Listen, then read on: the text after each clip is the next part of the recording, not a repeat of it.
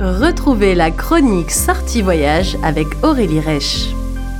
Vous écoutez Choc FM 105.1, ici Guillaume Laurin. C'est toujours un très grand plaisir de rejoindre notre spécialiste du voyage qui va encore une fois de plus me faire rêver, me donner envie de changer d'air. Aujourd'hui, on va partir en Europe à la découverte de parcs avec la parution qui, euh, euh, le, guide vient de paraître, 150 plus beaux parcs naturels d'Europe aux éditions Ulysse.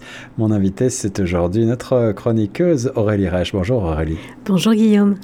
Aurélie, tu as contribué à ce très beau guide 150 plus beaux parcs naturels d'Europe qui se présente comme un, grand livre, format euh, euh, livre d'art en quelque sorte, avec beaucoup d'illustrations et beaucoup de, ouais, beaucoup de photographies, c'est ça.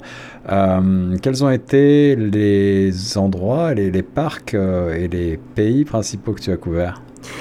Il y en a un certain nombre. Euh, je dirais, là, ce qui me vient en tête, c'est euh, les Açores, Madère, Tenerife.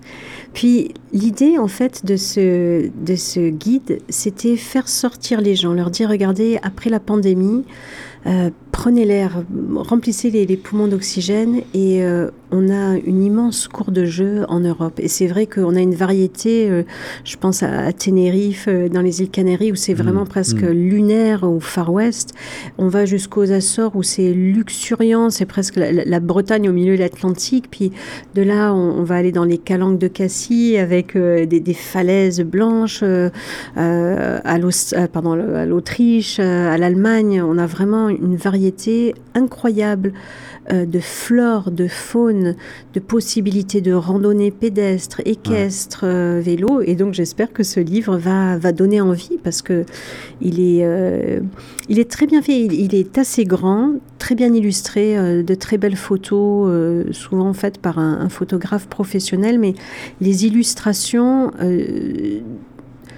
reflète assez bien la, réalité. On a vraiment euh, un appel hein, de ce que ça peut être euh, euh, comme végétation, comme, comme diversité, même sur un seul endroit, à découvrir. Alors c'est vrai que lorsque l'on parle d'Europe, lorsqu'on pense à l'Europe, euh, peut-être que vu du Canada, on imagine plutôt l'aspect historique de la vieille Europe et, ses villes en particulier, mais euh, les parcs sont très nombreux et comme tu le disais si bien, eh bien il y a une grande grande variété de paysages pour les amoureux de la nature, euh, que ce soit voilà du nord au sud, d'est en ouest, il y en a vraiment pour tous les goûts.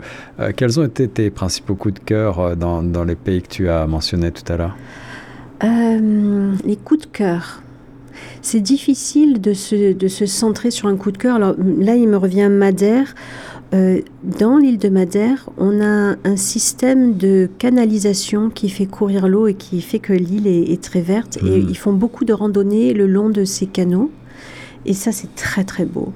On a aussi aux Açores euh, un côté un peu plus euh, sauvage, abrupt, avec une côte déchiquetée. Donc, si il faut marcher, il faut aimer marcher. Il faut aimer la randonnée, hein. Mais là, on longe l'eau et puis c'est très très beau.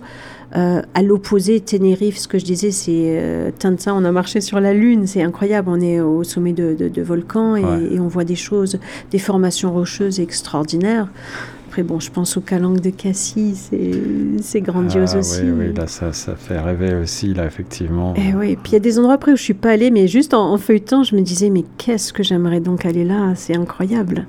Oui, tu as mm. découvert toi-même des, endroits que, pourtant, toi, qui es une très grande voyageuse, que tu ne connaissais pas?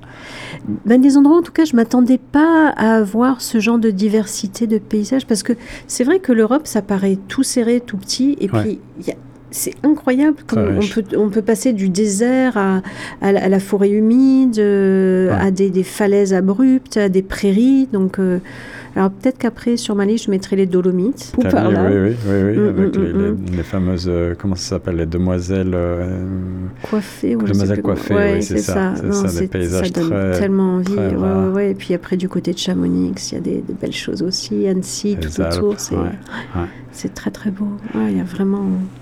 Les 150 plus beaux parcs naturels d'Europe aux éditions Ulysse. C'est donc sorti en, 2023, euh, disponible dans toutes les bonnes librairies et évidemment en ligne. On remettra euh, certainement les liens sur le lien de la chronique. Merci Aurélie nous avoir encore une fois donné le goût de voyager euh, avec pour prétexte toujours des des, euh, des, beaux, des belles destinations et puis surtout euh, effectivement des idées de, euh, pour aborder des pays sous une autre manière là, à travers les parcs. C'est effectivement quelque chose dont on a besoin au sortir de la pandémie. Ah, tout à fait. Merci hein, Guillaume de m'avoir donné l'opportunité de, d'emmener les gens dans les parcs. Merci beaucoup, à très bientôt. À bientôt.